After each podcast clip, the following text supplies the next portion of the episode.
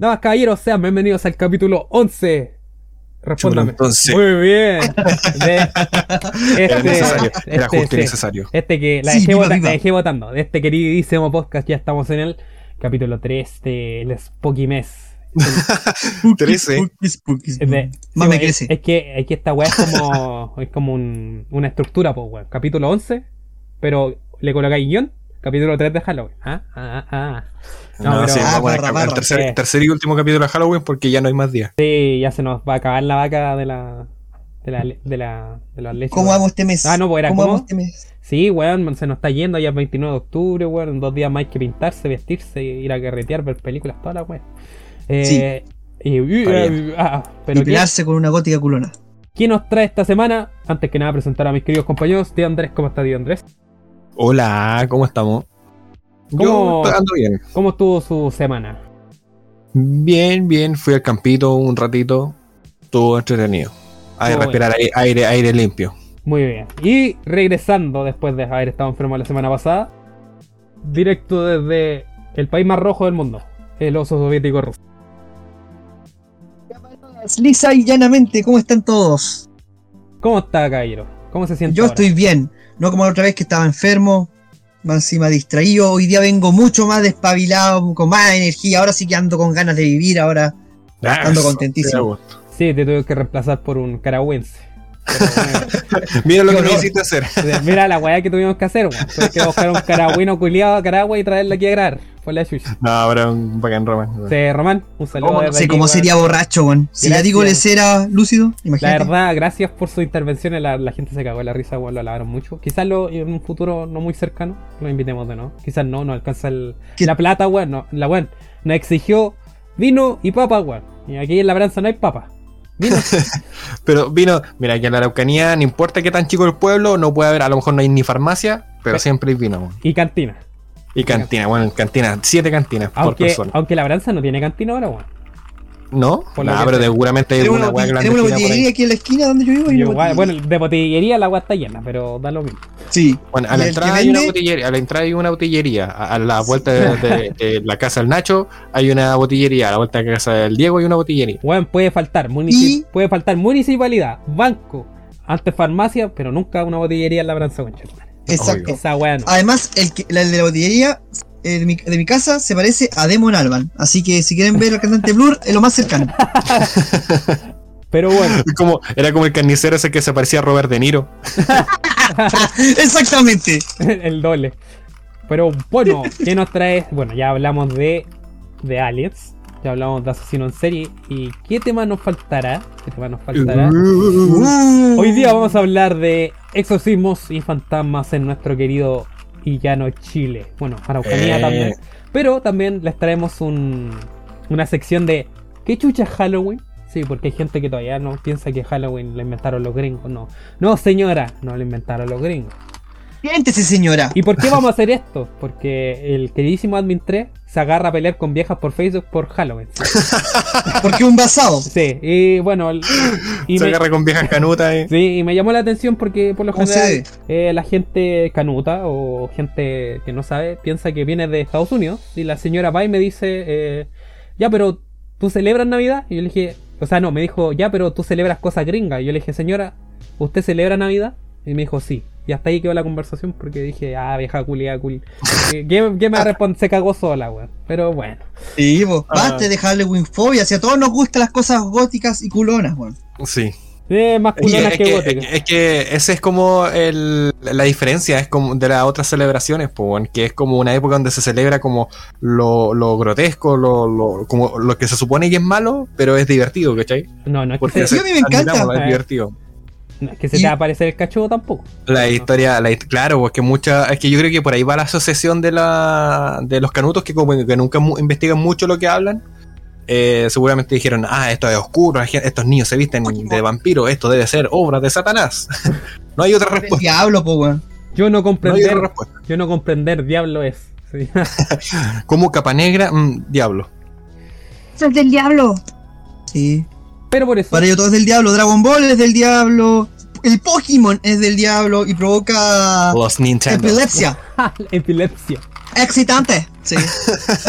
Era otro. Pero, pero bueno, por eso hoy les vamos a, a dar una clase de ¿qué chucha es Halloween? Y por eso le traemos la sección ¿qué chucha es Halloween?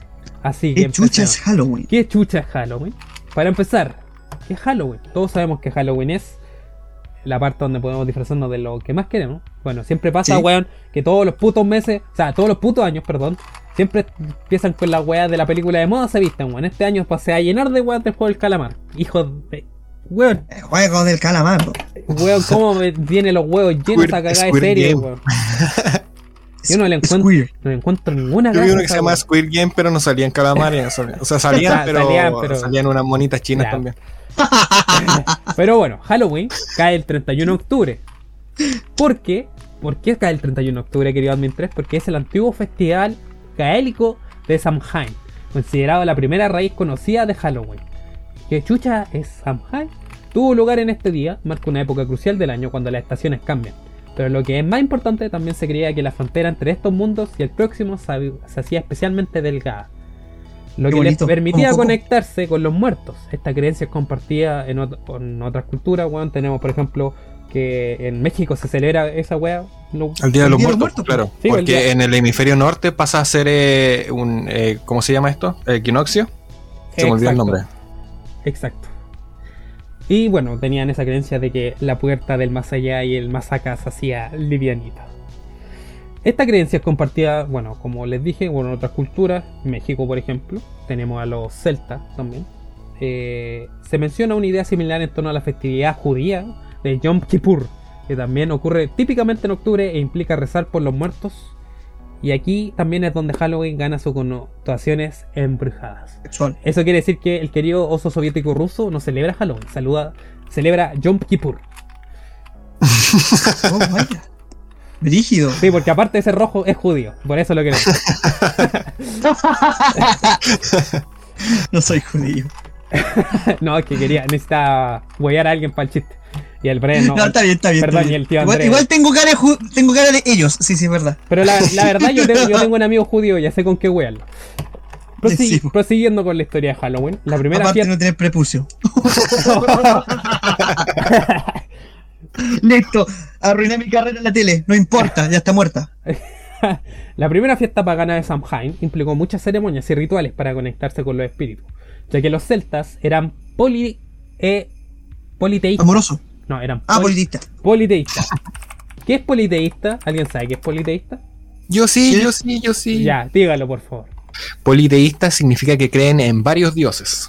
O sea, podríamos, podríamos sus decir figuras que de deidad están en repartidos en varios aspectos de, de personajes, por decirlo así, en un panteón de personajes. para hacerlo más simple podríamos decir que los griegos eran politeístas, ya que creían en Zeus, Afrodita y todos esos dioses. Correcto. Ahí tiene la explicación. Si se saca un 7 en historia, ya sabe que por quién fue. Esto parece una disertación. Si bien, Bueno, somos segundo B y esta es la presentación de qué es Halloween. si bien no se conocen muchos detalles acerca de esta celebración, muchos creen que los celtas celebra- celebraban disfrazados contra los fantasmas. ¿Por qué? Porque disfrazados iban a pensar que eran otros fantasmas o gente muerta. Disfrutaban de fiestas especiales e iluminaban las calabazas también para espantar a esos fantasmas. Por eso se ocupan calabazas. Lógico, pues, weón, lógico. Tiene todo el sentido. Con el tiempo, a medida que el cristianismo se hizo cargo, maldito cristianismo, y los matices paganos de la fiesta disminuyeron, las tradiciones básicas de las fiestas continuaron siendo parte de la cultura. Pero evolucionaron y se modernizaron. Típico culiado que, oh, dicen, oh, esa fiesta está culiada acá, ya, la tomamos pero la cambiamos a, a lo de nosotros. Los rituales místicos de épocas anteriores evolucionaron. Como los veganos con la carne. Claro. La- como la. No, ya no voy a decir esta weá, no quiero que No, me- no, ya. no, no, no, no, no. Los rituales míticos de épocas anteriores evolucionaron en juegos y diversión. Por ejemplo, el concepto de conectarse con los muertos fue reemplazado por la idea más alegre de adivinar el futuro. El meneo de la manzana, por ejemplo, se hizo popular como un juego de adivinanza en All Hallows. Las manzanas serían seleccionadas para representar a todos los pretendientes de una mujer. Y el chico que la terminaba mordiendo representaba a su futuro marido. O vean qué forma de ligar. Es como el. Finalmente, Halloween Simp. No, es como el, el Tinder antiguo, culiao, pero con manzanas. Con manzanas, ¿viste? Antes se la arreglaba muy bien, weón, sin tecnología. De hecho, Hay que abolir la, por te- hay que abolir la tecnología, weón. Una bomba. ya. ¿Viste? agarraba una manzana y yo después yo decía quién para culiar, ¿viste? Lujo de poco, hermano. De hecho, Halloween anteriormente representaba una gran buena oportunidad para encontrar pareja. Oh, ¿sabes qué? A mí siempre me ha parecido romántico Halloween. Muchas relaciones mías han empezado en esta fecha, man. Mm, yo no, weón, pero de que me he enamorado de locas culiadas que pueden ser asesinas en series. Otro ritual popular de la, víspera de, la víspera de Todos los Santos fue mirar al espejo, ya que las personas esperaban tener una visión de su futuro mirando, mirándose en el espejo. Esto es el típico culiá que, que a las 12 de la noche del 31 de, de octubre van y dicen... Las rusas hacen eso. Sí, y dicen como al María Sangriento, esa weá de que dicen que se le aparece el diablo.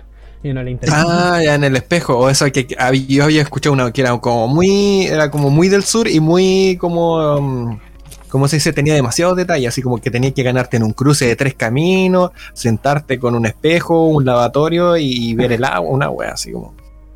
Típico, típica receta así como del sur, no, es que tienen que dar, eh, voltear tres ajos sobre la cabeza y se va a sanar una wea así. Sí, sí, clásico. Se fue coronavirus. Un poco de Una chicha. Bueno, Ah, un y un poquito de chicha con papa, mm, bueno, que hay al otro lado. Sí. y siguiendo con nuestra historia de Halloween, ¿por qué se usan disfraces? Y lo del, del dulce travesura, o, o más eh, eh, mexicanizado, truco trato, o más españolísimo. Se decía que muchas personas se, Sexo.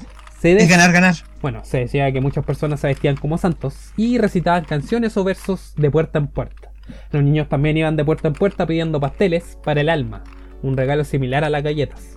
Las tartas para el alma se originaron como parte de las festividades del Día de los Difuntos el 2 de noviembre. Con el tiempo se convirtió en una, en una parte de la noche de Halloween, junto al concepto que evolucionó en dulce o truco. El concepto de acaparamiento de dulces también se general- generalizó en los Estados Unidos. Aterrizó weón, el águila culiá y dijo: América, fuck. Oh, yeah. Eso se puede vender, amigo. Eso es se puede empaquetar y vender. No, pero ¿sabes qué? Yo, ahora que estabas diciendo, yo creo que debe tener, o sea, la concepción más moderna, como la más gringa, de disfrazarse de calavera y cosas así. Y podrá tener algo que ver con México, porque toma en cuenta que ellos regalan dulce, o sea, eh, eh, en ese día se regalan, eh, les vas a dejar a los muertos aparte y tenés que regalarla a las demás personas, pues, ¿cachai? El- el- Y el hecho de que también se vestían de calavera, eso es una cuestión, mi chica, muy antigua. Exacto, querido tío Andrés. Oh, mira. Es así, porque ese concepto se ocupó para el, el dulce truco y también lo acapararon los mexicanos para regalar. Solamente que le dieron otro significado. A principios Claro. Y mediados del siglo XX, durante el cual las familias ofrecían golosina a los niños con la esperanza de que fueran inmunes a las bromas festivas. Típico que, bueno, yo era uno de esos pendejos culiados, weón, obesos, que iban con huevos y si no te daban, le tiraba huevo a la casa. Sí, eso mismo decían mis vecinos, por eso me La quedé- mejor solución es darle dulces con gilet. Oh, darle sneaker y guardar navajas dentro del sneaker. Oh, Terrible desviado. sí. Para que no le lancen Sí, huevo. Porque que- no, no, no está tan fuera de la realidad porque se han visto no, no, sí, cachado que hay, hay enfermitos que hacen esa hueá. en pero- Estados Unidos sobre todo. Típico Mm. de, de Estados Unidos.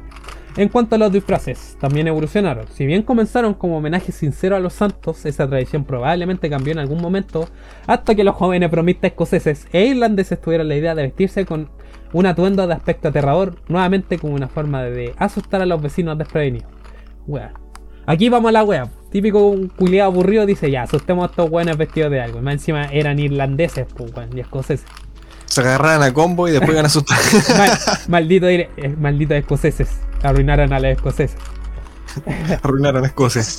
Los disfraces, los disfraces de Halloween se volvieron atemorizantes, espeluznantes, divertidos y creativos todo al mismo tiempo. Y también se colocaron perrísimas, porque mientras más perrísima eres para Halloween, más bacán es.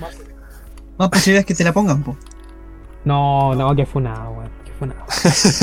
Pero si es la verdad, es sinceridad. ¿Para qué estamos con? ¿Qué?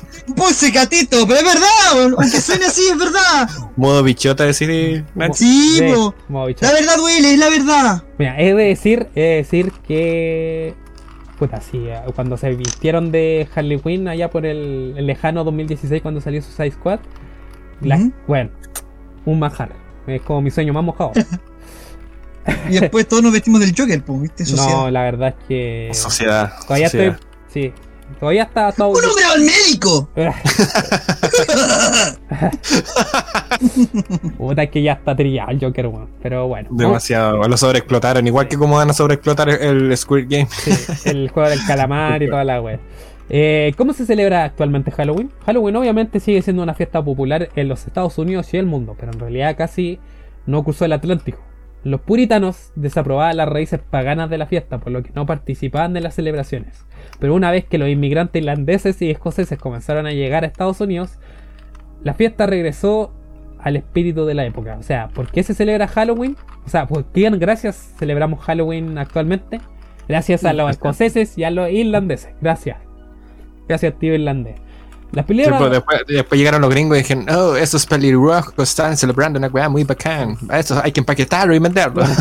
Las primeras celebraciones coloniales americanas de Halloween ofrecían grandes fiestas públicas para conmemorar la próxima cosecha, contar historias de fantasmas, cantar y bailar. Se estima que a principios del siglo XX, Halloween se celebra en América del Norte y los niños y los adultos se disfrazan y piden dulces en todas las casas. El 31 de octubre es en realidad el mismo día que Martín Lutero clavó las 95 tesis de la Iglesia Católica Romana, que fue cuando comenzó la gran reforma que cambió el curso de la historia católica. 95 tesis, pues, y vos te cagáis todo con una. Y a mí me piden, yo, me, yo me cagué todo con una, así por, y a mí me pidieron el marco teórico. No, y el culiado la citó en APA, culiao acá. ¿Cómo se cita Napa? Ah, yip, yip. Pero esa es la historia de dónde chucha viene. ¿De dónde chucha viene Halloween? Qué bueno que le respondimos a esa pregunta. Y por favor, si usted tiene una tía, una prima, una madrastra, o incluso si su mamá, como la mía, es tan huevona que le dice, hijo, ¿por qué celebra Halloween si eso es del demonio? Va y le dice, toma vieja conchetumana, por esto celebro Halloween. Toma. Y segundo, el diablo no existe, listo. Deje, yo le digo, señora, si está- no, no creo que escuche esta wea, pero igual si, si usted le qui- mira, hagamos algo. Coloque en Spotify la we- el- desde este minuto y vaya donde su mamá. Yo espero. Vaya nomás. Es- esperemos de que vaya. Esperemos que vaya. sí, esperemos que vaya. ¿Llegaste ya? ¿Está ahí? ¿Está? Ya. Muy Hola- bien. Hola tía, ¿cómo está? Mi nombre es Admin 3. Estoy con el tío Andrés y el tío Society Corruse. Saluden, cabrón. Hola, tía. Ya. Eh, ¿Por qué no quieres dejar celebrar Halloween a su hijo? Esperemos que responda. Ya, Esperando respuesta. Sí, dimos, le dimos mucho tiempo. Ah, ah, ah, así que es una fiesta, pa- una fiesta del diablo. Señora, primero que nada, y con respeto, métase su creencia en el hoyo. Segundo, gracias a los irlandeses y a los escoceses podemos celebrar esto porque es el fin del término de la cosecha. Y no, no es una fiesta gringa. ¿Usted celebra Navidad? Ah, celebra Navidad. Entonces cállese vieja conche tu madre. Gracias. Vuelva nomás a escuchar el resto del capítulo. Me así como puteando nomás. Mira a su marido. Ya está por llegar, son las 5. Vaya, vaya, vaya a hacer el almuerzo vieja conche tu madre. Su marido seguramente andó con un travesti en este momento.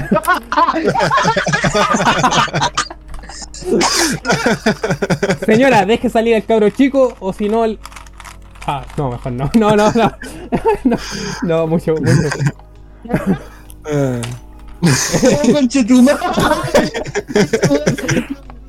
Ah, y así con. Halloween, pues, bueno, excelente festividad, me encanta. Pero por eso se le celebra Halloween. Eh, yo, para mí, weón, es mi celebración favorita. Y después viene Navidad, weón, sí. Pero Navidad es más por los regalos porque sí, soy un capitalista de mierda. Pero es que la verdad es que, es que Halloween te da esa, esa weá como de esa weá de ver películas de terror, weón, o ir a un carrete disfrazado de algo, ¿cachai? Como- Sí, pues como celebrar, celebrar lo oscuro, lo que se supone que eh, lo que antiguamente se catalogaba como poco deseable, feo. O, o no sé sim- qué. o simple y llanamente, weón, celebrar a las personas que ya no están aquí, porque, por ejemplo, yo creo que todos tenemos una pérdida aquí de una persona que se fue. Y, El Día de los Muertos, y claro. y lo, Sí. re- y lo recordamos ese día. Bueno, siempre lo recordamos, pero en este día lo celebramos. Sí, Sí, pues, por- se celebra, claro, se celebra, pues, correcto. Exacto, mi abuelita falleció este año, entonces hemos estado bien de luto en mi casa y es verdad. Claro, y, weón, mi, mi tía que en paz descansa igual, amaba Halloween, weón, y para mí, Oh, para mí, eh, igual sigo celebrando Halloween por ella. Bien hecho. Así que, terminando, no, nos queremos colocar eh, como Eh, es- ya te pusiste Doomer, weón, esa, ¿viste? esa wea, así que, Así que pasemos a la siguiente sección. Empieza a sonar eh, de fondo. No... por favor, no quiero que venga venga el Batman culiado de. ¿Cómo se llama el Batman, no? Ah, el de Robert Pattinson. Sí, el de Robert Pattinson y empieza a escuchar Nirvana, weón. Y, me va a decir. me va a decir, I am justice. Yo sé la justicia. Pero bueno eh, para empezar, para empezar lo, lo que nos trae aquí, ¿lo han penado alguna vez? Chan Chan. Tío Andrés, ¿lo han penado alguna vez? Eh, ¿Con qué se pena ya? No, no, no con el pene. Si lo han penado, si alguna- El- yo sabéis que nunca he tenido una experiencia paranormal. Nunca. Nunca. O sea que nunca. usted no Ah, tiene. Una vez, no, no, no. Mira, eh, no sé si es paranormal, pero una vez cuando fui a tu casa, ¿te acordás que yo te había dicho que sentía que en la cocina empezaban a sonar las bolsas? Mira, eh, y no había nadie porque sí, estábamos sí. todos tirados ahí en, en- Sí, a- en- en- en tu patio, iba a a decir. eso, a eso voy, eso me toca a mí después, pero siga nomás, porque así tengo testigos de que la web pasa. Siga. Ya, eh, estábamos, era un carrete en la casa del Nacho, como varios que hubo. Y siempre no pasó algo. En ese momento no se incendió nada, así que estábamos bien. Nadie rompió nada y nadie cagó nada. Era el primero. No, creo que no. Se pusieron, se habían puesto a jugar a la escondida hace un rato, pero no sí, en una casa 4x4. La cosa es que estábamos tirados así como en el living de, de- de la casa, así que típico que carrete que donde tiráis los colchones en el suelo y te ponía a dormir y te tapáis con una mesa o un pedazo de diario, Claro. con una guitarra. y em, lo que pasó es que de repente, no sé qué horas serían, pero eran la madrugada, estábamos todos, estaban todos durmiendo. Y yo como tengo el sueño liviano cuando duermo en casa ajena, como que me, disper- me desperté, ¿cachai? me desperté. Y, mm, y empecé a sentir un, un ruido de bolsas en la cocina de, de este weón. Y yo dije, imposible, porque yo no sentía a nadie bajar y tampoco nadie se ha levantado de aquí, pues están todos durmiendo. Y sentí así como, que- como que si alguien, como cuando alguien busca pan y, Era un ratón. Y envolar un ratón. Y eso, eso nomás, pues, eso es como lo único más paranormal que he sentido. Y en volar tenéis tu casa llena de ratones, bueno, no te dado cuenta. Qué- Te qué- fito, po. qué bueno que me diste la. Qué bueno que me diste la intro. Y voy a. Antes de pasar con el oso soviético ruso, voy a. ¡Cállate, mierda! Voy a. Esta es la canción de Chefito, po. Voy a. ¿Cómo se eh, complementar lo que me dijo? Sí. Sí. eh, en mi caso sí pen- penaron en algún tiempo. No voy a explicar el por qué penan, porque son cosas más personales. Pero eh, no es la única persona que me dice, Nacho, weón, en tu casa pena. Porque han pasado muchas cosas en mi casa. Por ejemplo, eh, una breve historia. Una vez un amigo estaba en el baño con su polola. ya. no, no, eso no, eso no, weón. No, no, no. No, por favor, recuerda. Si quieren entender la referencia, vean el primer capítulo. Sí, sí, bueno. no, lo estaba, no lo estaba penando, pero él, él sí a ella. La estaba. ya, ya, ya, dejémoslo ahí. pensamos- No, no, no, no, no, la, verdad, la verdad pensamos que era la llorona porque puta que, que- Yo pensé que estaban viendo una película y estaba buena porque estaban aplaudiendo. Oh, ya, ya, pero güey. Eh, bueno, eh, contexto de lo que pasó ese día. Estábamos, estábamos yo, mi polola de ese entonces y, y una amiga. Sí, La prueba de ese día. sí, la polola de ese día. Y, y la amiga, la, y una amiga, típico amiga que toca el, el violín. Y bueno, mi abuela había cerrado la puerta, había dejado eh, la luz apagada en la cocina y había dejado sus platitos y ya había terminado de... y no quiere decir nomás. Ya había terminado de lavar, ¿cachai? Siempre lo siempre- típico que dejan las cosas ahí mientras se secan. La weá que pasó es que mi abuela dejó todo cerrado con la luz apagada. Y de repente, mi abuela sube, estábamos viendo una película y de repente suena como que se cayeron toda la olla y todo el como típico sonido que cuando queda la cagada, weón, se cae todo. Sí, Ya. sí, sí. Y a lo que Hasta nosotros. caga, Sí, y lo- a lo que nosotros quedamos como. ¿Qué chucha, cachai? Y mi amiga va y cacha que la puerta estaba abierta, pues la luz estaba prendida. pues. Y no había ningún plato ni olla en el suelo, weón. Nada. Nada de nada. Aparte de eso, bueno, mi, mi querido mejor amigo eh, también vivió, vivió en mi casa. Eh, y ese weón no es esquizofrénico. No es esquizofrénico. O, No. eso, o- o- o eso creo yo. Porque, bueno, mi, mi ex también vio una sombra en mi casa, ¿cachai? Una sombra. A lo que yo dije, ah, está loca, está culiada, ¿cachai? Que lo primero que hice es como, como una sombra, weón. Yo no he visto nada, ¿cachai? Pero mi amigo vio la misma sombra, con las mismas características, y me la nombró igual. A lo que, típico que mi abuela, que a antigua, dijo, ya, coche tu vamos a llamar a un, a un, a un cura para que nos ben- bendiga la casa. Vino el cura, bendijo la casa y nunca más pasó ni una wea, ninguna wea más en mi casa, weón. Pero de que pasaban weas aquí, sí, y se veían sombras. Me imaginé una weá mientras el cura estaba ahí y dice, en el nombre, y empiezan a levantarse las weas y empieza a parpadear la luz. Y después dice, no, está todo viola. claro, claro, yo hablando en lengua. Estamos listos. Empieza a levitar así. No, ya, ya estamos listos. La, la verdad es que en mi casa de noche se escuchaba 666, The Number of the Beast de, de Iron Maiden. Buena. Ahí, ahí está, po, ¿viste? Sí. Pero Pues querido, lo pusiste al revés. ah. que- querido soviético ruso, ¿usted lo han peneado? No, pero penado sí. Ah, no cayó, muy Este, bien. es como el chiste de, no tengo una goma, ¿tú la tení? Eh, no, no, ¡Ah, no tiene tula! no es, es como la wea de cómo gritaste anoche eh, y que te cagas. Exacto. Eh. La tula tiene- ¡Ah! O esa weá de. No, dale, dale nomás. Mira, este, yo he tenido sueños con personas muertas, weón. Usted es es lonco, muy entonces. simbólico. ¿Ah? Usted es lonco entonces. yo soy lonco. no, soy muy winca para ser lonco. Eh, la cosa es que este. Soñé con mi abuelo, fue bonito, salió de la televisión, qué bizarro. Y sabéis que llevaba una, una corbata roja y una chaqueta gris. Rojo como mi Tenía, te- yo tenía 7 años y cuando le conté el sueño a mi mamá, eh, me contó que así mismo eh, estuvo vestido cuando lo enterraron. ¿Y tú no te acordáis de eso? No, porque yo no estuve cuando mi abuelo materno murió, po. Este, yo nací Ah. mucho después, po. Yo, eh, mi, mi abuelo murió muchos años antes que yo naciera, po. Aunque dicen que él era muy parecido a mí físicamente y cosas así. De hecho, él también era politiquero, pero era, era radical. Era del partido radical y era. Y no, le, y no le gustaban los rojitos. Confir- Eso, rojo. ya, ya. yo lo confirmo porque mi, mi abuela conocía a su abuelo. ¿Verdad? Sí, po. Qué ironía la vida, ¿no? ¿Quién lo diría? sí, es que, es que en Imperial, en Imperial todos se conocen. así que- Sí, es verdad. Es un, Sí, vos. un clásico. Mi abuelo, mi abuelo cuando se Fidel Castro hablaba en la moneda con, con Allende, bueno, ¡ah! se enojaba así, así. Le- no, Era, era la quinta radio que rompió. iba, iba a decir una broma, pero en- en- no, yo la verdad respeto mucho a tu familia, así que no la voy a decir. Gracias. Eh, iba a ¿Qué- decir- qué- qué- pero, que pero, hubiera- que pero hubiera voy- dado un balazo en la sí, entrepierna si No, no, no, no, iba, voy, voy a decir otra broma. Se enojaba tanto que le pegaba una patada al perro.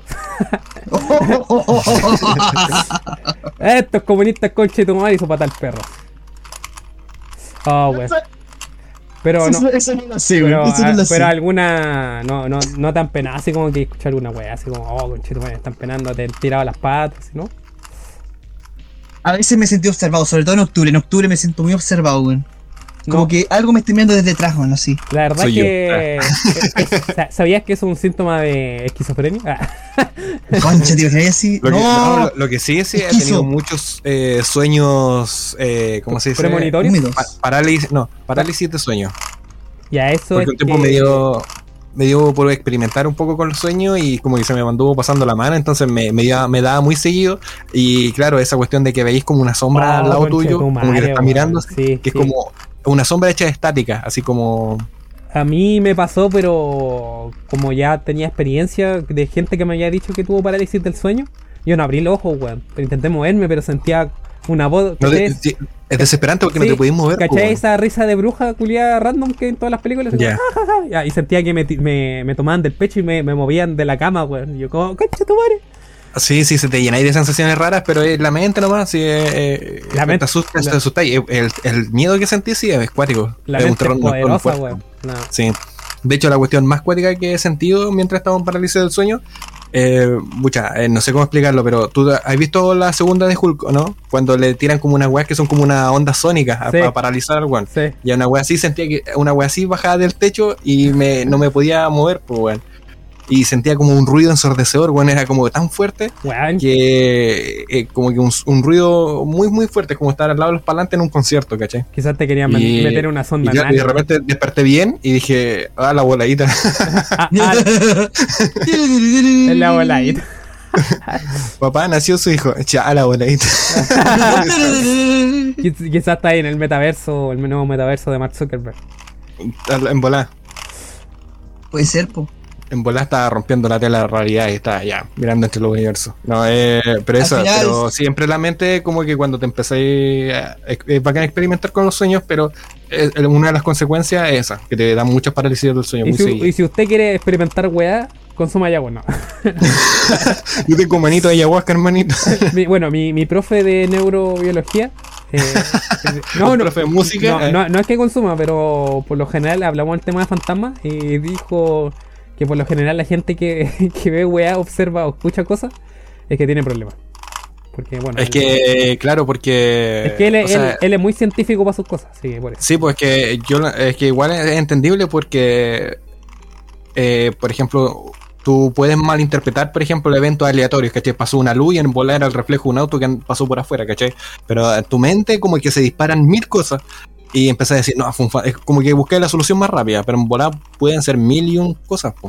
Entonces, cuando yo creo que el problema es cuando empezás a ver cosas demasiado tangibles, Mm. así como ver a alguien, ¿cachai? O escuchar, eh, ya empieza a ser como raro. Porque igual malinterpretar eh, circunstancias aleatorias, yo creo que es normal. Pero ya empezar a ver weas así como muy seguido y muy tangible, ya Entonces, ser un problema. entonces podríamos decir que yo cuando vi a mi ex comiéndose con otro weón, ¿fue en mi mente? No. No, eso, eso es triste, eso es triste nomás, no, no tiene Ah, nada. ah, ya, entonces, puta Eso no es la para. Pensé que la, le había pegado por, por pegarle. No, mentira, mentira, mentira, mentira. Mm, Mentira, Ah, mentira. Es mentira, aquí nadie le ha pegado a nadie. No, yo solamente Sí. le pego a la, a la gente de mi sexo. Sexo eh, heterosexual, no bin- binario. No, no sé cómo se dice. Perdónenme, perdónenme, yo no, no estoy enfermo de esas cosas. Eh, eh, si- siguiendo, siguiendo con las historias de Halloween, eh, de, de Ya. fantasmas. Un seguidor nos mandó una historia de, de ya, ya aquí araucano, aquí ya. Temuquito, temuquito. Para empezar. Así que en honor al- a, él, lo vamos a leer. Espero que sea buena la wea, o si no lo bañamos el coche. Viva. Y dice así: Fantasmas y fenómenos paranormales en la UFRO. Uh. ¿Eh? Curiosas historias de apariciones giran en torno a las aulas de la Universidad de la Frontera en Temuco. La verdad es que no creo que sean fantasmas para mí, que son los esos culiados de la. de las weas de ciencias sociales que se fuman un. y ven weas. Estaba muy fuerte, se me pasó la mano con la ayahuasca. Estaban malos. Eh, la UFRO, si no estaban protestando, se están volando, weón. nos, van a, weón, nos van a venir a linchar con a los de la UFRO, van a hacer una protesta en nuestras casas. Hermano, yo la Le- UFRO le lanzamos una voy a not decir, mayo nomás que se ven para allá. Una, Sí. una, no- Bueno, una- unos Yo piso, piso la. Uno pisa la UFRO y lo funan, pues, weón, si esa weá es. Ñuñoa, weón, en Temuco. Sí, sí, una buena táctica para, para escapar de ello es lanzar una, una báltica y ahí se va a lanzar así. Una Sí. normal, una báltica. Uh, qué ahí salen hasta debajo de la tierra los buenos. Sí, weón. Bombardeen la UFRO y Ñuñoa, weón. Pero La sí, UFRO y Ñuñoa. siguiendo Sí. con, la, con la historia, la conocida Universidad de la Frontera en Temuco tiene, aparte de una larga trayectoria y un acervo cultural y un prestigio académico, me interesa, weón. Típico que estas páginas culiadas, weón. Este culiado que hizo esta nota, weón, seguramente salió de la UF. Es de la UFRO, culiao. Una historia oculta que, que contar. Una que relaciona sus aulas con eventos que ocurren más allá de los límites de lo racional. La, sí, abrí una, una puerta de, de la UFRO culiado y te teletransportáis a otra realidad con chetumare. más allá de lo eh, explicable con el mundo de lo paranormal. El em- investigador de fenómenos parano- paranormales de la región, Luis Fernando Díaz Gasmurri, de la localidad de Labranza, weón. ¿Qué chucha? ¿Por qué no invitamos a este weón? Oh, Weón, No. Luis Fernando Díaz Gamurri, ¿eh? Espérenme, antes de seguir, quiero buscarlo en, en, en, en, en- en Instagram. A ver si nos puede mandar un saludo. Luis Fernando Díaz Gamurri. ya habrá ahí le hablamos después pues, Sí, por Araucano. ahí que nos manda un saludo.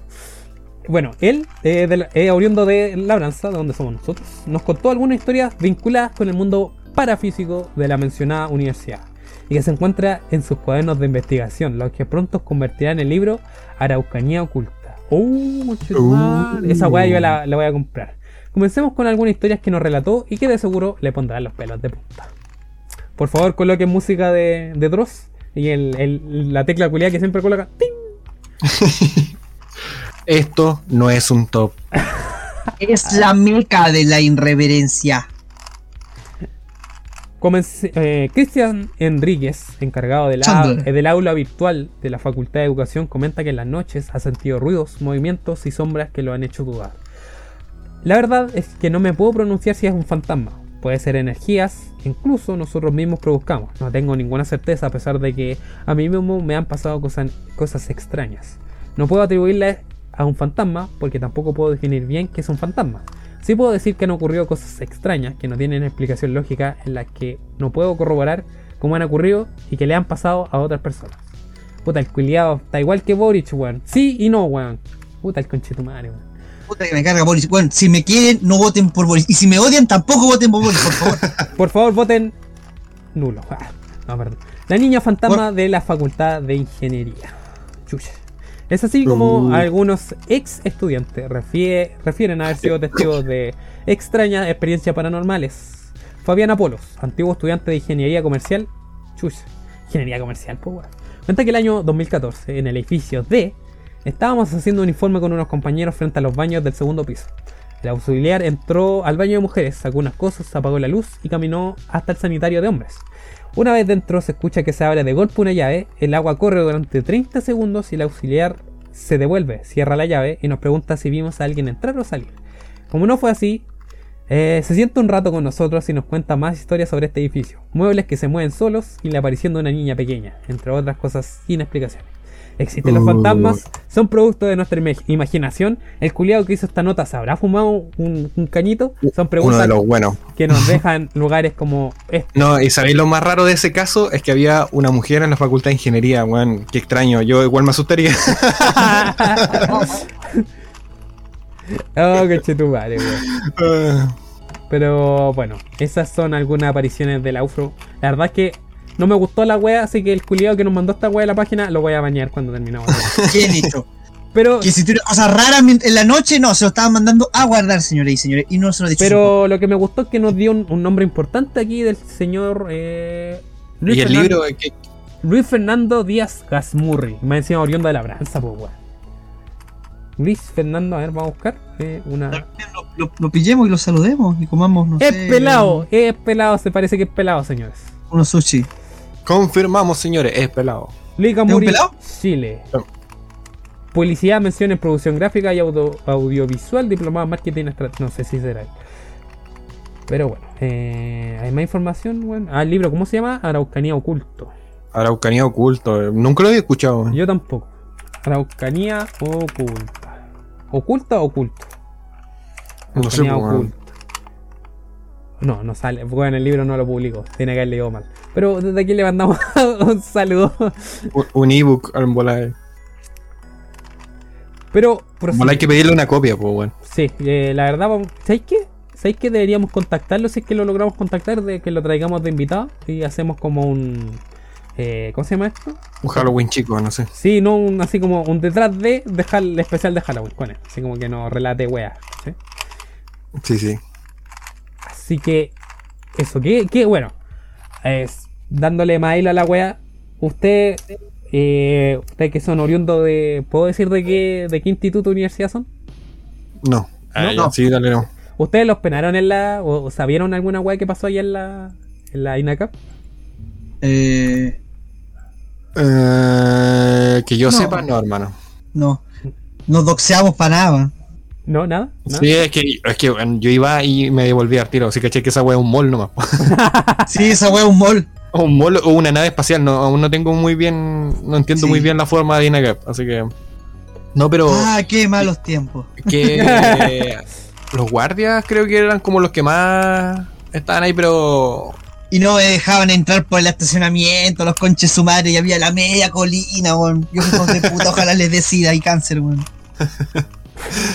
No, pero parece que el- alguien había alguien había dicho eh, cuando una historia de un guardia, pero no estoy seguro, weón. No, no, lo siento.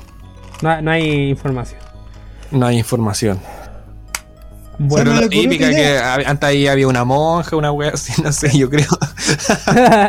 murió una monja típica en los colegios, así. No, es que hay unos túneles debajo y, se murió una monja. quería, quería dar inicio. ¡Conche pero- eh, quería dar inicio. Hermano, ¿Qué wea te pasa, ¿Qué? weón? Condorito se mandó una portada muy culiada, weón. Mira, está, está Calamardo con una pistola apuntando a Condorito y Condorito dice reflauta. Así que este es el juego del calamar. ¿Qué wea, weón? ¡Hola, weá mala, weón! Por eso te funaron, pues Condorito, conche tu madre. Pero me lo averiguar, weón. Continuemos. Por favor. Continuemos. Después de esta intervención, seguimos. ¿Por qué les pregunté eso? Porque yo, bueno, tengo una historia de, de aquí, de labranza. De labranza. Ya, Bueno, sí, yo- igual, ¿no? Sí, pues, El yo- otro día iba caminando, pasé por el puente y había una ranita haciendo sonidos muy fuertes. Era muy chistoso. Eso. No, pero bueno, si hay algún alguien oriundo de Labranza que pasó, lamentablemente pasó el Liceo Municipal F532 de Labranza, yo creo que va a corroborar lo que voy a decir. Bueno, ustedes como sabrán, el Liceo Municipal aquí de Labranza es el colegio más antiguo que tiene Labranza. Bueno, que no es que, Labranza sea tan antiguo, es como comuna. Ni, ni siquiera es comuna, weón, no sé para qué digo esa weón pelucho culiado. Pero en ese... Ahora yo en soy el alcalde de Labranza, weón. Sí. Porque como la comuna, listo. En ese... refundar la Nos Labranza, nos adueñamos de la branza y ahora es nuestra. Sí. Es que Sí, ese, bueno. ese colegio tiene. Tiene. ¿Cómo decirlo? Ver. No sé si es un. ¿Cómo se llama esta weá que tienen los gringos debajo de las casas? ¿Sótano? Só- Sótano. No es que tenga un. Y ahí murió una monja. No, no es que tenga un sótano, pero tiene como un lugar que solamente donde guardan, típico que guardan esas weas como de. de las pelotas y, la- y las mesas unos- de ping-pong. unos túneles debajo del colegio. Ya, pero la wea es que esa parte nunca tiene iluminación, pues, weón. y Es como un pasadizo secreto, ¿cachai? Así como oscuro. Ya. Ya. Y. Y yo cuando chico, era el típico pendejo culiado que, que cuando te gustó una mina, típico que juega a la pesca, weón, y le, le pasáis a, a pegar. yo ser. Llamarle la yo, atención. yo ser niño, tú gustarme niña, yo te pego. Típico. sí. y ya, pues me venían, venían a buscar pa. La, la- las minas culiadas de ese colegio eran sádicas, weón, me querían, me agarraban entre todas y me tiraban al baño mujeres. Era como el peor infierno de un niño. Pero la weá es que me escondí en ese, en esa web con un compañero. Ya. Y, y bueno, yo recuerdo, no es que no, te- no tengo esquizofrenia, no estoy loco, no estoy loco. Pero sí recuerdo, weón, que nos tocaron los tobillos, weón. Así como que le agarraban las, las piernas. Porque mi compañero después quedó con unos rajuñones ahí en, en el tobillo, weón. Y no es la única historia de esa weá porque en ese colegio se han visto... Murió una monja. No, no, se han visto eh, fantasmas y sombras la weá. Eh, sobre todo en la reunión apoderados que le hacen retarde, pues y Es típico que uno dice, mamá, ¿te puedo acompañar a la weá para ver qué compañero va y la weá? Sí. Es así que, eh, weón, no, no, no, no, no es que hay- hayan hecho el liceo, o sea, el colegio en un cementerio mapuche, típico que te dicen esa weá. Así, no, esta Mm. weá lo hicieron debajo de un cementerio mapuche, pero de ahí. Sí, esa es una de las tres. Sí, Eh, encima un cementerio, eh, hay túneles debajo y murió una monja. pero de que ahí penan, ahí penan. Uh, Sí, y bueno, si hay algún oriundo de labranza que pasó por ese y le pasó algo y escuchó esto, que nos mande un, un DM ahí al Araucano Gold y nosotros le vamos a subir su, su historia. sí, ah, no, no, no hicimos preguntas de cosas paranormales que han pasado. Eh, no, no hicimos, porque los weones No. siempre me empiezan con la wea, oye, ¿cuándo historias de, col- de, de colegio liceo 4? Nunca, nunca, weón. Estancados los culiados. Nunca culiado porque hasta las 5 de la mañana me quedaba viendo sus historias culiadas. Y weón, sádicos le pegan a la, ese conche tu madre que le hizo perder la guagua a la, a la profe, weón. Hijo Ojalá, de puta, oja- weón, hijo o- de weón, puta. ojalá, ojalá te quemé en el infierno si es que existe. Ese buen, ese buen es Halloween, pues, weón. Es la definición. de Ojalá tengáis un efecto paranormal, weón. Que le dé un golpe en el coco y que no se le pueda parar normal. Eso. Bueno, y siguiendo con la segunda historia que le traemos, también oriunda de Temuco. ¿Ustedes conocen la casona Picasso? No. Aquí en Temuco. No. ¿Cómo, cómo no cachan la, comun- la comuna? O sea, en volar la conozco, pero por el nombre no. La que hicieron tira hace poco, ¿no? Esa misma. Ah, ya. Creo, creo que esa es. ¿Cuál la busqué por Porque la otra, la otra es la que está detrás del portal, pues. Que es como una casona igual media antigua, que es media tenebrosa. Espérame, espérame, espérame. Que. ah, casona, casona, casona. Ya, la casona Picasso. O la casa Picasso. ¿De qué No es- Picasso? No, no es ninguna eh, eh, casa en Avenida Alemania, sino una casa que nosotros siempre hemos visto y nos hemos preguntado, oh, qué casa tan bonita. Y es esa casa que está al lado del centro. Mira, les voy a mandar a ustedes, ustedes contexto con una imagen para que cachen. De ahí la subimos nosotros después a Araucano Web. Ahí se las mandé. Bob Esponja. Ah, ya, ya sé cuál es. Ya, esa es la casona Picasso. La Qué casona. Picasso. Contexto, porque si no nos siguen, eh, es esa casa donde antes había un preuniversitario, que está en la esquina del centro, ahí cerca del Santa Isabel de la plaza. Por- Es como esa calle donde bajan las micros. po. Esa, Son- son- donde, donde bajan las ¿Golden? 5 y las 2, sí. Esta construcción se rige en una de las avenidas más transitadas de la capital de Temuco durante años. Ha sido foco de relatos que la vinculan con el mundo de lo sobrenatural. Una transeúnte Mm. dice: Sobrenatural. Me da miedo pasar por esa esquina. A mí igual en la noche porque siempre se ganan ahí los culiados que más saltan. En, en Temuco y sus alrededores es posible hallar cosas cuyas historias están envueltas en un halo de misterio y fantasía. Se dice que están embrujadas, que por las noches se ven y escuchan cosas raras, inexpli- inexplicables.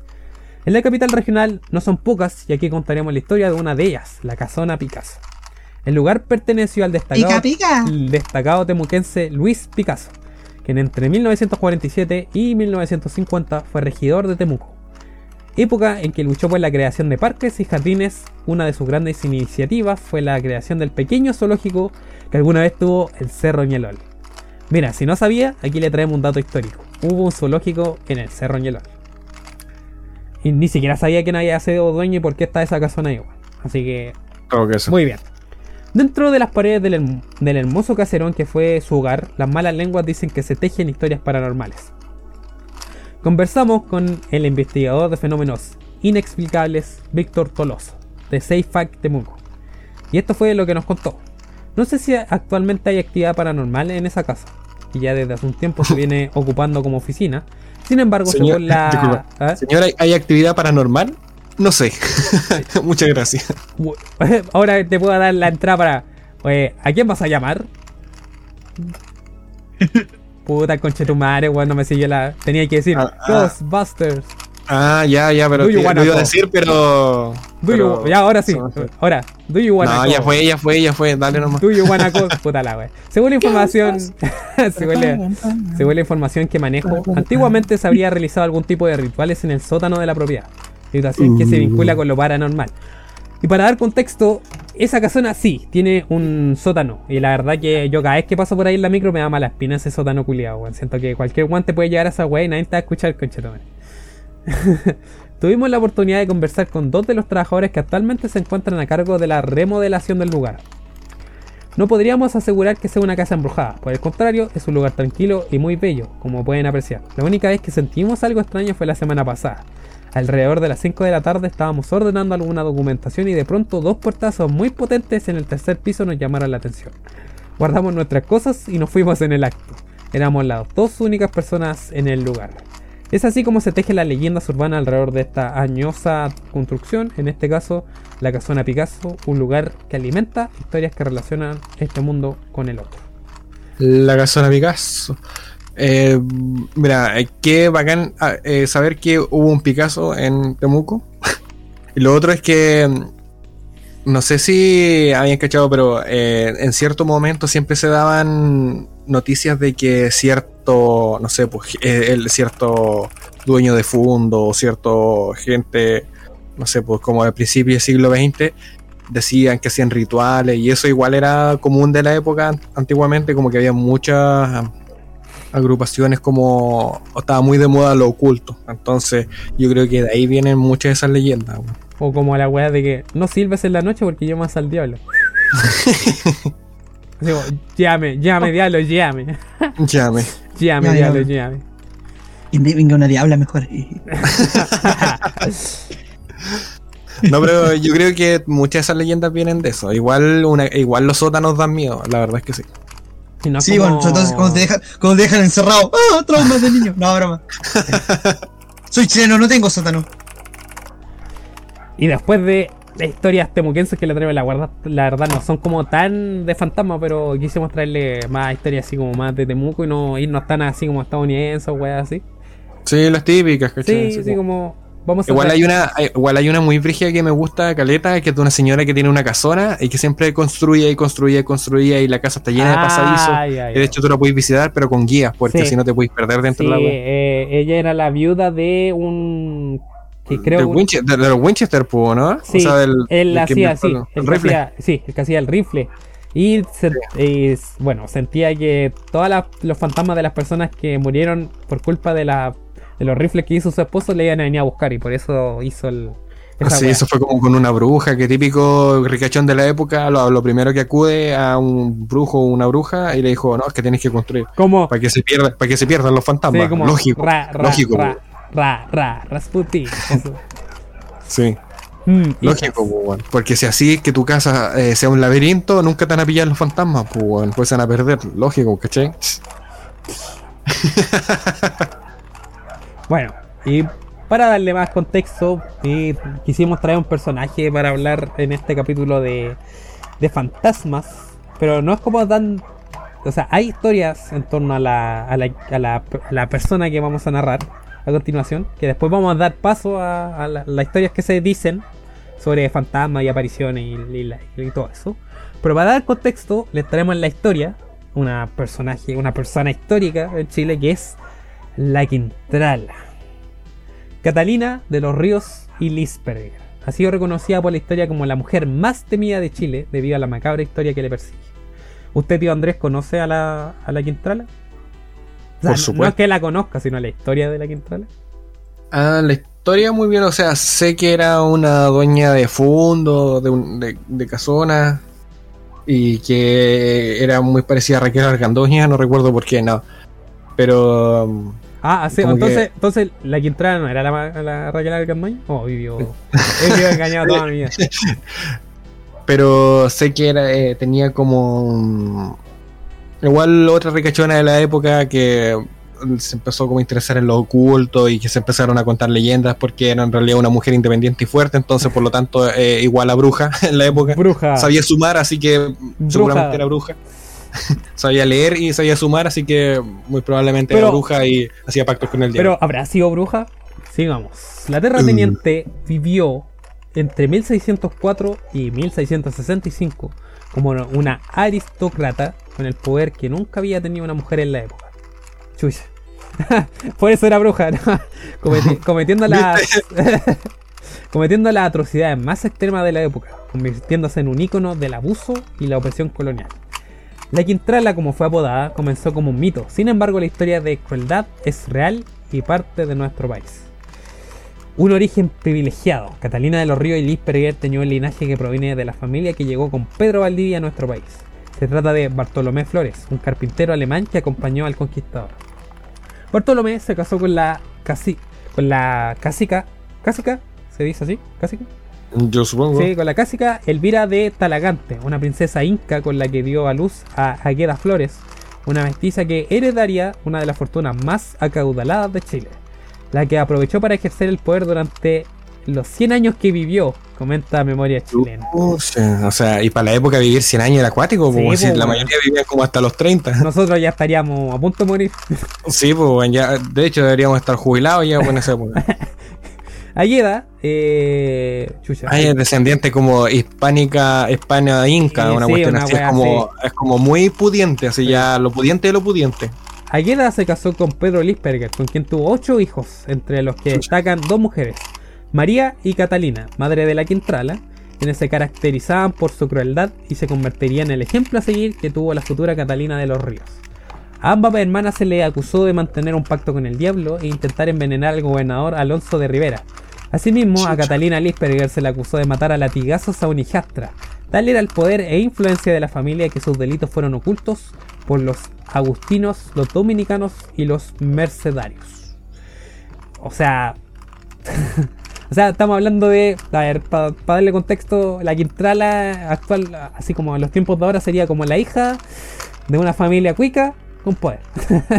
Sí, así como eh, estaba curada, atropelló un, un hueón pobre, ya Eh, eh, lo sí, y era, pasó, era. pasó de largo.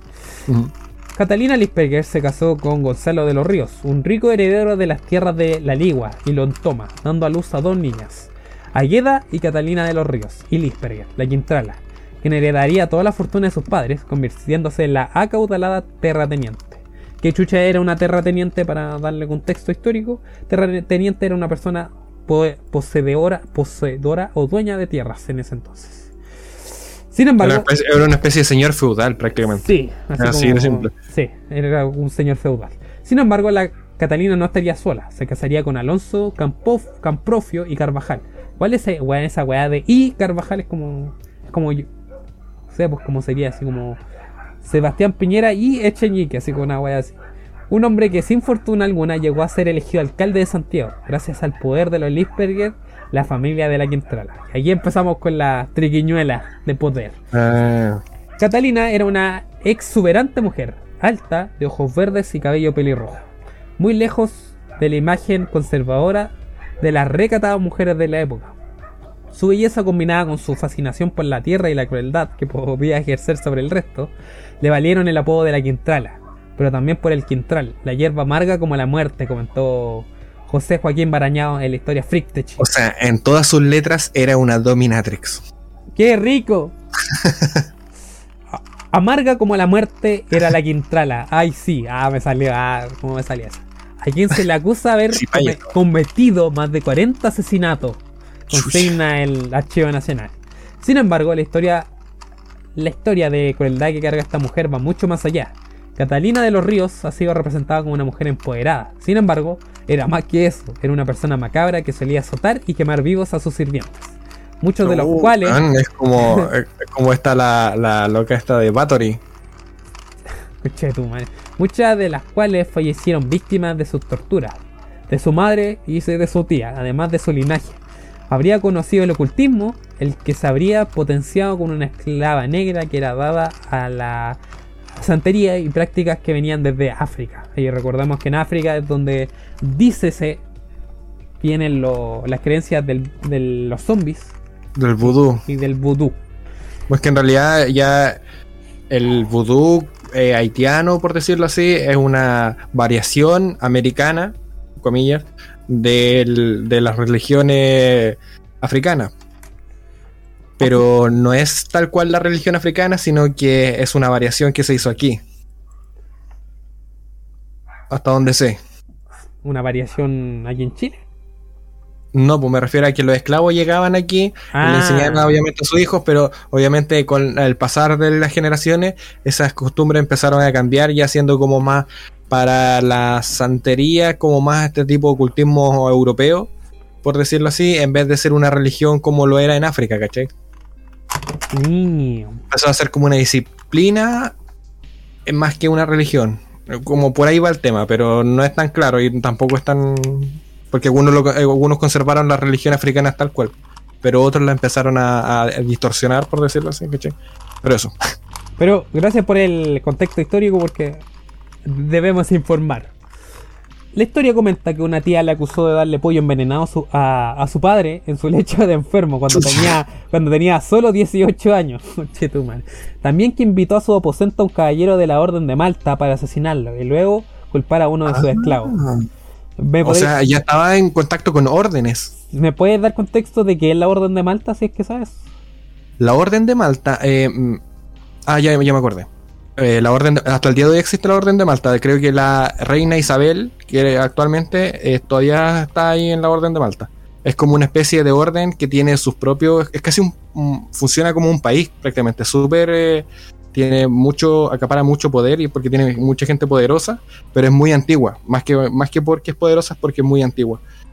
Pertenecía, creo que a la iglesia católica, pero creo que se desligó. Igual, si les interesan, busquen Orden de Malta, es súper interesante el tema. Pero en ese tiempo habían muchas órdenes que nacieron en el siglo XIX, ¿era ese o no? Eh, 1605, Sí. 1665. Sí, porque eh, igual eh, eh, recordar que en la época era la época victoriana, entonces era como todo muy pulcro y todo tenía que ser muy como santo.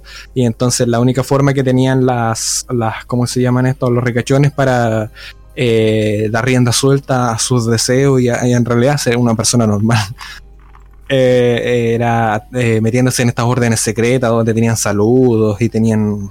De ahí nace de hecho, de esa época viene Alistair Crowley y toda esta, esta weá del sendero de la mano izquierda y todo eso.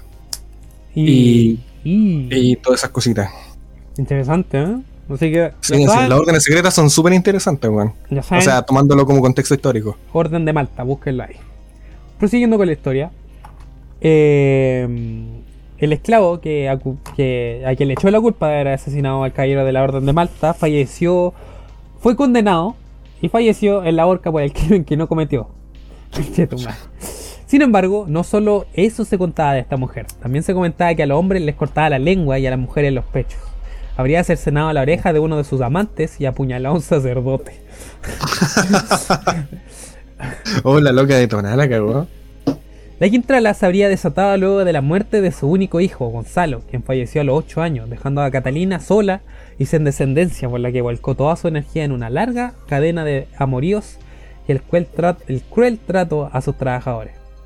Sin embargo, cuando envejeció vinieron los temores y su testamento lo refleja. El Archivo Nacional, que rescata la última disposición de la Quintrala, encargó cláusulas materiales y ordenando el destino de sus bienes, pero también cláusulas espirituales con el ánimo de pasar a la otra vida sin culpa. Así como. Eh, ahora, ahora. Ah, claro, mataste, weón, a un monje, quemaste personas, cercenaste pechos, cercenaste oreja, pero no, Diosito me va a perdonar. Sí, claro, sí, claro. Total, si me arrepiento me va a perdonar, pues, ¿no es cierto? ¿No es cierto, cura? así con, un, cuchillo, así con un punzón en el cuello, ¿sí no es cierto? Me sí, voy a ir Marcelo, no cuchillo. La mayor parte de su fortuna la dejó en beneficio de su alma con esperanzas de ser rescatada del purgatorio, instruyendo que se oficiaría más de mil misas luego de su muerte, pero también 500 en favor de quienes ella había matado. 500 no más, pues obviamente no tienen que ser menos que. Claro, pues, Mira la buena, sí. Antes de que Benjamín Vicuña Maquena publicara Los Lisperger y La Quintrala, esta mujer era un mito, el monstruo, con el que se asustaban a los niños para que se portaran bien. Sin embargo, el historiador se encargó de ponerla en la memoria de Chile, lugar en, del que nunca saldría. El historiador eh, reconstruyó la historia de la familia Lisperger para incluir a Catalina de los Ríos, valiéndose de documentos y autoridades de la época que dan fe de su existencia. De esta forma, Vicuña Maquena creó a este monstruo cuya belleza fatal y posición privilegiada permitiría la crueldad desmedida. Claro, pues era una fe fatal, pues era la fe fatal de la época. Victoriana, y más que fatal, pues porque te podía apuñalar, literal. Bueno, y esa. Bueno, esa era la historia general de quién chucha era la. La, la Quintral, así como para dar eh, comienzo a los mitos que se sienten eh, de ella. Aunque, claro, eh, como decía la, lo que leímos, antes era la Quintral era una leyenda urbana. Era una leyenda urbana de. de era como el, viejo del saco para los niños. Claro, claro. Es que igual, sí, pues tenéis que tener en cuenta que para las generaciones que vinieron después y nunca la conocieron, los papás seguramente, los abuelos le contaron de. va a venir la Quintral y te va a llevar. Y te va a matarte. Eh, ¿Aló? ¿Qué pasó? ¿Se escuchó algo? No, no, no, no. Pensé que se había cortado. No, no, no, no. Bueno. Y. Perdónenme, perdónenme. Bueno, eh, como, se, como la Quintrala era una terrateniente, esta historia, bueno, si quieren darle más contexto, pueden visitar eh, el capítulo que lo saqué de, de mentiras verdaderas, creo que. Pero es que lo voy a decir, pero no es que tampoco tenga como mucho eh, base. Pero me llamó la atención y por eso traje la historia de la Quintrala. Y también porque mi, mi, bueno, mi abuela eh, vivió en Santiago en parte de las tierras de la Quintrala. Porque se sabe, como saben, era terrateniente. Ella vivía en. Eh, bueno. ¿Dónde, puedo ver? ¿Dónde? Es que eran muchas tierras, así que, puta, a ver, voy a buscarla al tiro, tierras Quintral, así como para darla, así como, ¿qué comuna eh, eh, debería estar? Mm, mm, mm, Patrimonio amante. Pero, pero, cerrando, o sea, ir yendo cerrando el tema, eh, era acuático lo que podían hacer los terratenientes. O sea, los terratenientes hacían y deshacían como querían, pues eran totalmente impunes, pues eran, eran señores feudales, pues. Así tal cual. Quintrala tierra. Ya. Digamos que la Quintrala poseía dos comunas de Santiago. Así como para dar un, un estimado. Claro, para que. Y también vean el, nivel de tierras que tenía la, la Quintral, ¿eh? El nivel de poder, pues, bueno. Y poder, weón. Eh... y aparte, aparte un linaje, bueno, así como que ya quisiera cualquiera de la época, pues. Bueno, ella en el estado 215 es donde estaba la casa de la Quintrala. El estado 215, en ese entonces. Ya no sé dónde esa hueá, así que. Entonces, bueno, No me importa. en Santiago. Pero la cosa es que por la noche se escucha los pasos de la Quintrala y se ve la famosa silueta de, de ese pelo rojizo y ese vestido verde con el látigo andando por la casa. Y esto lo ha corroborado. La, la ha corroborado mucha gente que ha estado en esa casa. Además que, bueno, mi, mi abuela, como decía, eh, vivió cerca de las tierras de la Quintrala en, en Santiago. Bueno, ya estaban hablando que en Santiago ya eran casas. Y se escuchaban caballos eh, Uh. por la noche. Y car- carruajes. Se escuchaba... Pero no había nada. No, pues, se escuchaba el... tan, tan, tan, Ya, ya, ya. y bueno, la, la gente oriunda de, ahí- de ese lugar decía que era porque por ahí pasaba la Quintrala en su, con sus caballos y su carruaje. Bueno, es una, una persona, un personaje más dicho, que está envuelto en mucho ocultismo y pueden... le- les vamos a dejar tarea para la casa si usted quiere investigar más sobre la Quintrala y todo lo que... Incluso tiene muchos libros, teleseries, eh, capítulos, wea, hasta el Salfata hablaba de la wea, weón. Eh, eh, es, es mucho, weón, es mucho. Incluso usted si va a Santiago, no vaya, ojalá que no vaya. Eh, puede ir y tener un tour por las tierras de la Quintrala, por donde, bueno, las que eran sus tierras. Y, y visitar la casa del estado 215, donde dicen en la noche se aparece Catalina de los Ríos y. Uh. Oye, y hablando de sonido fantasma, hay un sonido fantasma muy local. Muy. Ya sé de qué me está hablando, así que, a ver, Muy- deme, muy contexto, deme contexto. Eh, cuando uno transita por las calles de Temuco, eh, no importa el lugar, básicamente, eh, no importa dónde esté, se suele escuchar un tren, un tren pasando. Y lo más extraño es que siempre está como a la misma distancia, siempre es como un sonido lejano. Y no importa el sector de Temuco donde esté, no importa si está ahí al lado de los trenes o está ahí lejos, siempre se suele escuchar. Y nadie sabe de dónde viene el sonido. Maldito Sergio Lagos. O sea, perdón, eh, ¿cómo se llama el presidente que vendió los trenes? Que compró trenes malos. Sergio Lago, creo, era. O algo. No, Sergio, Sergio Lagos no. O sea, Sergio Lago. Sergio eh, Lagos es. Sergio Lago, el, el, el buen, claro, el de la tele. Espera, eh, corta aquí. Ricardo Lago, no, te sí, no, corta aquí y tiramos la prueba. No, weón, porque si no me va a quedar como Juan Ya. ignorante. Ah, ahora sí, eh, uno, dos, tres. Maldito Ricardo Lago, weón, nos quitó. Se robó hasta el tren fantasma con el tren, claro, el tren fantasma es un lamento, un lamento de, de, de las weas que hizo. No, pero sí, he escuchado eh, personas, porque bueno, yo no soy, yo vivo, tú viviste en Temuco, yo no, yo no vivo en Sí. Temuco porque yo vivo en Labranza, siempre vivo en Labranza, de que han dicho que escu- han escuchado, incluso hay un video en YouTube del, del sonido que se escucha, del tren fantasma en Temuco, es una leyenda eh, reconocida aquí en, en tierras temuquenses. Sí, es verdad, porque se lo comentáis a alguien y dice, oh, es verdad, pues y a veces como que no te das cuenta, es como, lo- a veces se te hace como tan, lo escucháis tan seguido que como que lo empezáis a ignorar, de repente como que lo comentáis y decís, claro, esta wea no tiene ninguna, ningún sentido porque eh, la estación de tren está como para el otro lado y a esta hora no deberían pasar, así como es raro. Claro. Bueno, esos son lo- los ecos de, de la cagada que se mandó de Ricardo Lamante. Pero se que, hay que otra historia. eh, bueno, no historia porque eh, no sé si penan ahí o solamente el lugar da, da esa sensación. Que esa casa Ya. que está al lado del portal. Bueno, nosotros hemos pasado por afuera muchas veces. Pero no sé si te da, te esa sensación así como que te están viendo desde la casa. Sí, la verdad es que sí, pero yo creo que es por el. Yo creo que es porque primero escuché como lo- los mitos de la casa y después vi la casa. Pero no sé, o a lo mejor de donde es antigua, da como esa sensación. Hay No que sé, pero me- sí es como extraña. Me llama la atención esa casa porque me trae recuerdo igual a, a la casa de App, así como que construyeron a su alrededor. así como Sí, sí, sí. Es que hasta donde. a- a- la, la historia que me contaron a mí es que todo ese sector se vendió muy caro. Entonces, esa señora, eh, la gente que vivía ahí pi- pidió más de lo que debería haber pedido y dijeron: No, sabes que no te vamos a comprar ese terreno, vamos a construir alrededor. Y así fue. Y esa es la historia que me contaron a mí. Ahora anda a saber si es verdad o no. Sí, pues sí. Muy probable sí, porque por cómo dejarían ese pedazo nomás. Bueno, esa es, bueno, es una casa weón, que espero que nunca se venda porque le da esa aura así como. Mm, la verdad siempre he tenido ganas de, de ir a sacar fotos. Es bien, es bien Adentro. misterioso. Adentro, así como con una buena cámara, está como para sacar fotos.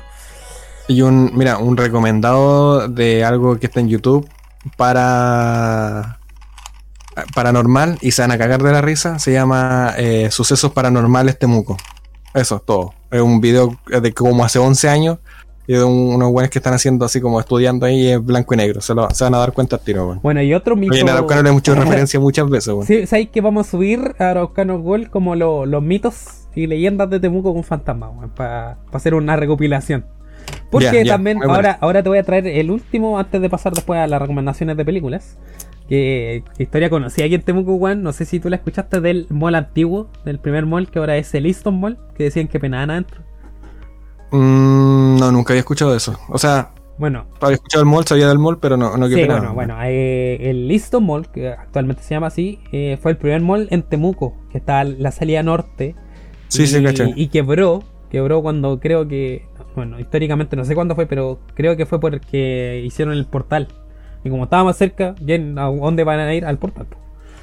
Claro. Y bueno, Lógico, estuvo, estuvo abandonado muchos años, pues, weón, y decían que, claro, se escuchaban cosas, se veían weas, ¿cachai? Igual es típico de una construcción gigante que abandonan. eh, Sí, es como, especialmente un mall, es como Sí. un espacio liminal, es como estos espacios liminales que salen como en los memes de repente. Claro, claro. Pero bueno, esos son tres eh, mitos y leyendas de Temuco. Y ahora para. También, para no eh, romper la. ¿Cómo se dice? ¿La qué? A ver, dime, dime, la continuidad. No, no la continuidad, sino la. Ya que hemos traído en este especial de Halloween, estos tres capítulos que llevamos, recomendaciones de películas. Hoy día les traemos tres recomendaciones de películas que ver para Halloween, pero de exorcismos o fantasmas. Así que te dejo a ti con tu recomendación. Ya, ¿puedo dar dos? Obvio que Sí, que- Obvio que sí. Dele no. Em, la primera es Hereditary.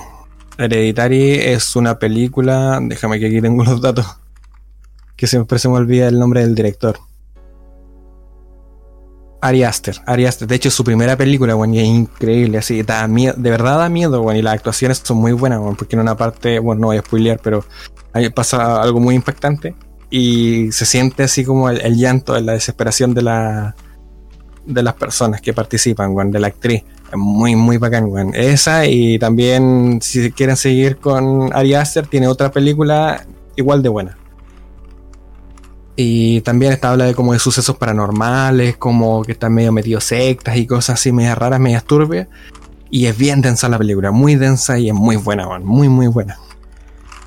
Eh, y la otra es eh, una que se llama Líbranos del Mal, que recuerdo que la primera vez que la vi cuando se estrenó en el cine. Eh, muy buena igual. No es tan bacán como Hereditary, pero también te deja como esa misma sensación así como de, de como que se te aprieta el pecho, de tan desesperante que las situaciones que pasan. Eh, como esa sensación, así, es buena película de terror, te involucra bien y no, no abusa tanto de esta de tantos efectos ni tantos monstruos, sino que se cuece a fuego lento, como se dice.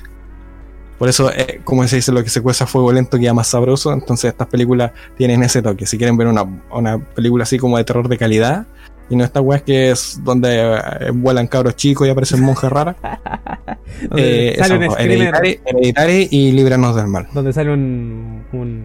un screamer cada 3 segundos. Claro, no, aquí, aquí prácticamente no hay Screamer. Bueno, yo. En, en Hereditary, en Hereditary no hay. Sí. En la otra hay, pero eh, piola. Eh, lo necesario.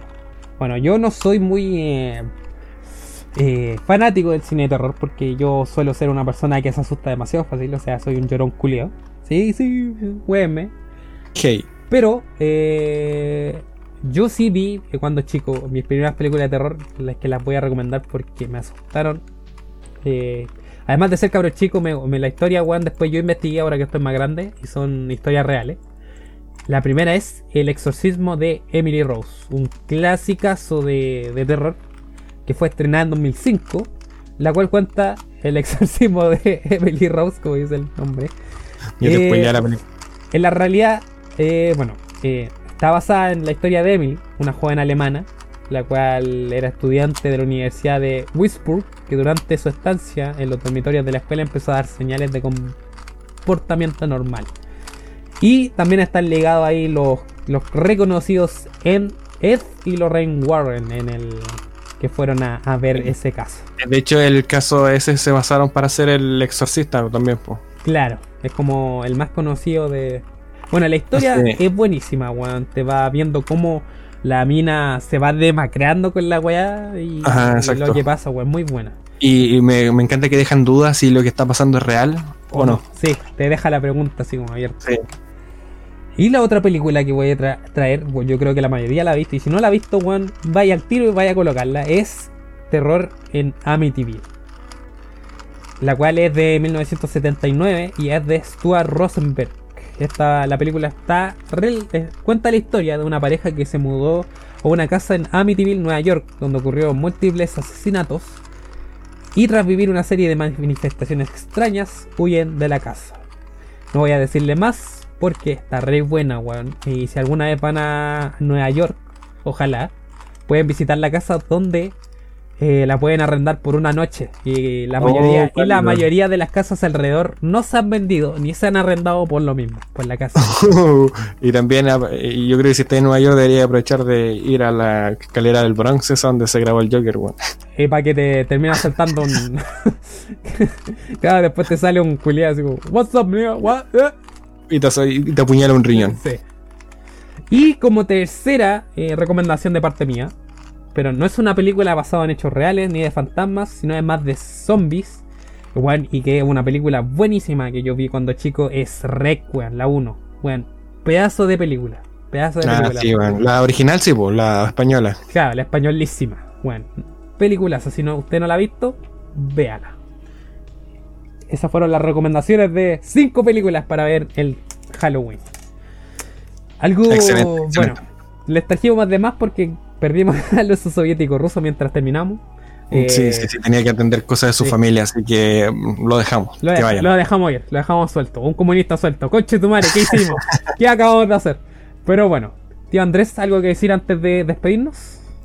Eh, nada, pásenlo bien en este Halloween. Aprovechen de hacerse un carrete y disfrazarse de la hermanastra fea, weón. El mejor disfraz del universo. Por mi parte, la administración le dice, por favor, no se disfracen ni del Joker, ni de Harley Quinn, ni del juego del calamar. ¿Qué más está de Ni de moda? Spider-Man. Ni ni de Spider-Man. ¿Qué más está de moda? Eh, Eh, no sé. eh, nada de la casa de papel. eh, ¿Qué más salió este, este año? Ah. Bueno, de cualquier weá que haya salido este año, no lo haga. Ah, de los picos blandos, tampoco. Tampoco. Usted disfrácese de algo clásico. Usted sea. No, pues sea más original, pues, weón. Se llama, sí. No, porque si no va- vaya a estar compitiendo con 50 weones más. ¿Y de, pues, y de entonces, qué? y lo, lo más chist- lo más irónico, ¿y de qué se disfrazó el Admin 3? De calavera, de, de venezolano. bueno, bueno, muchas gracias por escuchar este capítulo 3 de Halloween. Nos despedimos con un saludo. Lamentablemente se nos va el Spooky Mes. Fue un gusto traerle todo este material. Y desde eh, noviembre empezamos con un, digamos, lado de carita con el podcast. Y vamos a empezar a centrarnos más en historias de personajes de de internet, volver al, al ciclo corriente en el que estábamos. Claro, para, para, a ver, para que nos sintonicen más y para que no escuchen tanto tarado hablando de política, porque esa weá lo pueden ver en la tele. Vamos a enfocarnos en personajes. Y, tío Andrés, ¿quién va a ser nuestro primer personaje la próxima semana?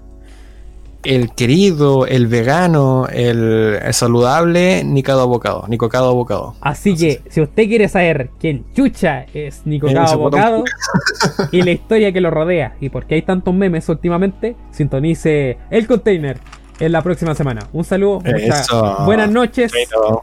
y muchas gracias. Buenas noches, gente. Así como en un concierto. Chaito.